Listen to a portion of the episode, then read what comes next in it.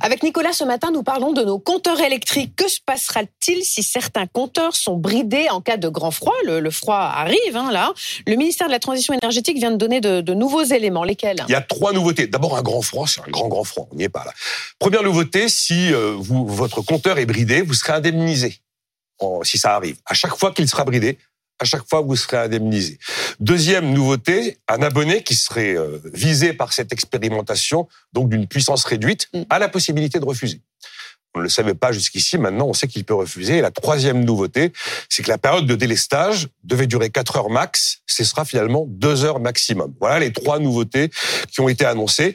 Imaginons qu'il fasse super froid qu'on a un problème de tension sur l'approvisionnement électrique. Super froid, c'est quoi? C'est moins 10 oh, Je suis pas capable de... Enfin, c'est pas moins 2, c'est pas moins 2. C'est, euh, bah, on, parle, de vague de froid en France dès lors qu'au niveau national, on a une température qui euh, atteint les moins 2 degrés. Ah. Euh, et une vague de froid, voilà, ça doit durer au moins 3 jours. Mais j'ai une petite info sur l'hiver à venir. Les prévisions saisonnières il faut toujours les prendre avec des pincettes, montrent que l'hiver en France serait globalement assez doux ah. euh, pour la saison avec un excédent bah, merci de plus. Nicolas, à demain. Non, qui serait de plus de degrés, mais après on connaît la limite des prévisions saisonnières. Bien sûr. Et on voit bien là cette semaine qu'on est en dessous des valeurs de saison. Ça c'est la définition vague de froid pour le pour la météo, mais pour la tension sur le, sur le, réseau, enfin, tant qu'on est à moins 2, ça va, quoi. Il n'y a pas de problème là-dessus.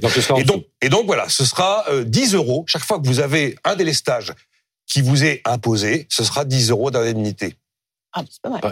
On a parlé à l'origine de 200 000 foyers potentiellement concernés. Est-ce que c'est toujours le cas? Le chiffre de 200 000 est confirmé. Si vous êtes dans la liste, dans la zone où il doit y avoir un délestage parce qu'il y a un risque de blackout ou de tension sur le réseau, vous avez la possibilité de refuser de participer à l'expérience. Pour ça, il faudra le manifester auprès d'Enedis. Si vous le manifestez pas, effectivement, et que vous êtes dans la liste, à ce moment-là, vous verrez votre puissance baisser, vous serez indemnisé de 10 euros.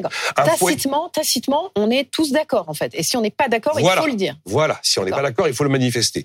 Euh, attention, hein, on divise par deux la puissance du foyer, on coupe pas le courant, ça veut dire que la box Internet tourne toujours, le réfrigérateur tourne toujours, la pompe à chaleur fonctionne. Ah, évidemment, si on branche toutes les machines en même temps, euh, à partir du moment où on est tombé à, 3 kVA au lieu de 6 kVA, ben, ça risque ah, de péter. On risque de percuter les plombs, mais je pense que pendant deux heures, se dire que la machine à, laver, le séchoir va attendre, à mon avis, c'est quand même jouable. Évidemment, si dans le foyer, il y a une personne malade qui est branchée à un appareil électrique, ce foyer-là sera euh, approvisionné à 100%.